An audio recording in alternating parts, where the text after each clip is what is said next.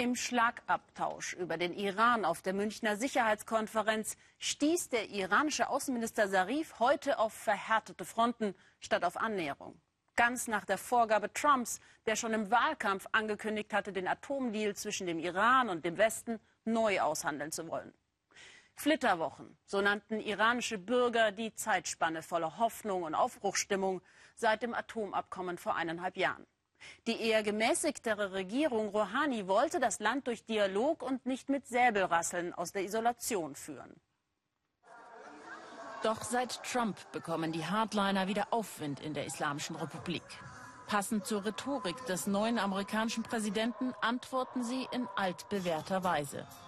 Mit Raketentests, abgefeuert von den Revolutionsgarden, die sowieso Gegner einer Öffnung des Landes sind. Und nach Trumps Einreiseverbot, der Iran steht auch auf der Liste, antworten die Iraner prompt und lassen umgekehrt keine Amerikaner mehr ins Land. Doch dann Überraschung. Eine Ausnahme. Die Visa für die Sportler des amerikanischen Ringerteams werden doch noch ausgestellt. Die Weltbesten durften vergangenen Donnerstag zum Weltcup der Ringer in den Iran reisen. In die Provinzhauptstadt Kermanschah im Westen des Landes an der Grenze zum Irak. Und jetzt raten Sie mal, wie die Amerikaner, offiziell gern als Satan gebrandmarkt, von den Zuschauern dort begrüßt wurden. Die jungen Iraner können es noch gar nicht glauben, dass in dem einfahrenden Bus wirklich die bewunderten zwölf Ringer aus den USA sitzen, die jetzt hierher in ihre Stadt Kermanschah gekommen sind. Und die Amerikaner? Sie können es auch kaum glauben, dass sie so euphorisch begrüßt werden. Denn eigentlich sind sie Staatsfeinde seit Beginn der Islamischen Revolution vor knapp 40 Jahren.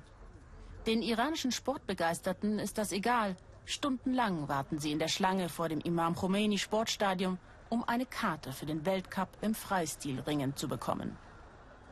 Und dann der Einzug der Amerikaner ins iranische Stadion. Zwei Tage werden die Wettkämpfe in der Stadt dauern. Die Iraner zeigen ganz klar fernab der politischen Vorgaben des Systems, wer Feind oder Freund ist. Freund ist hier der Amerikaner.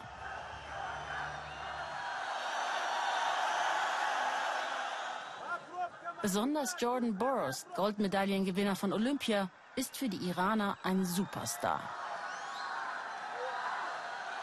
Ihn endlich mal live zu sehen, war schon lange der Wunsch von Mohammad Mohammadi, dass er dann auch noch in der ersten Runde gewinnt, findet großen Beifall bei ihm und im Publikum.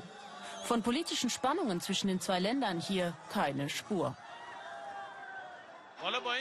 Jedes Land hat doch seine eigene Politik. Wir haben kein Problem mit den Amerikanern, denn das hier ist Sport. Amerika hat sehr gute Ringer, wir bewundern sie. Im nächsten Kampf werden die Sympathien noch deutlicher. Die Iraner wieder klar auf der Seite der USA. Der russische Teilnehmer, auf der politischen Bühne eigentlich der Verbündete, wird jedoch bei seinem Sieg ausgebuht.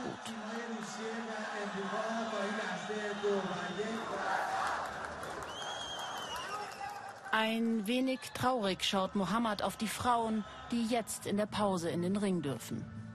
Er hätte seine Ehefrau heute auch gerne mitgenommen, doch Frauen ist das Zuschauen bei sportlichen Wettkämpfen im Iran verboten. Diese hier sollen die Politik wieder in den Sport zurückbringen.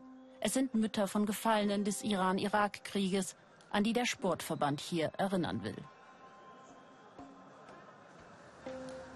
Denn die Stadt Kermanschah im Westen des Landes wurde während des achtjährigen Iran-Irak-Kriegs schwer verwüstet.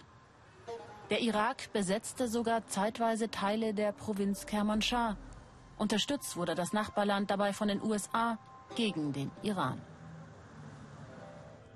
Nach dem Wettkampf macht Mohammed mit seiner Frau Hadith einen Ausflug in einen Park in den Bergen, wo sie auch immer an die Vergangenheit, an den Krieg erinnert werden.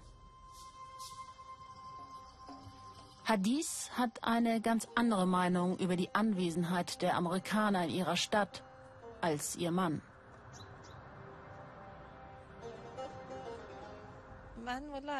Mir war es gar nicht recht, dass die Amerikaner in unser Land kommen. Auch jetzt bin ich nicht froh, dass sie hier sind. Weil in all den Jahren des Krieges hat Amerika den Irak unterstützt. Wir haben viele unserer Liebsten in diesem Krieg verloren. Mein Bruder verschwand in diesem Krieg und wir haben bis heute nichts mehr von ihm gehört. Dass die Spannungen nach dem Annäherungskurs von Obama wieder zugenommen haben, seit Trump Präsident ist, verängstigt sie beide. Es ist doch für alle besser, wenn es nicht zu einem Krieg kommt. Alle Menschen wollen in Frieden leben.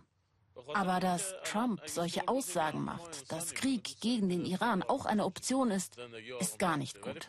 Wirtschaftlich gesehen ist alles schlimm genug hier. Durch die jahrelangen Sanktionen ist der Iran sowieso schon wirtschaftlich zurückgeblieben. Am nächsten Tag im Stadion beim Finale fiebert Mohammed wieder mit. Doch dieses Mal für sein eigenes Land. Denn im Finale stehen sich der Iran und die USA gegenüber. Am Ende kann sich Mohammed freuen. Der Iran gewinnt gegen den jahrelangen Sieger im Ringen. Der Wettkampf, sagt man uns später hinter vorgehaltener Hand, war ein Triumph des Sports über die Politik. Und der wird erstmal gefeiert im Iran.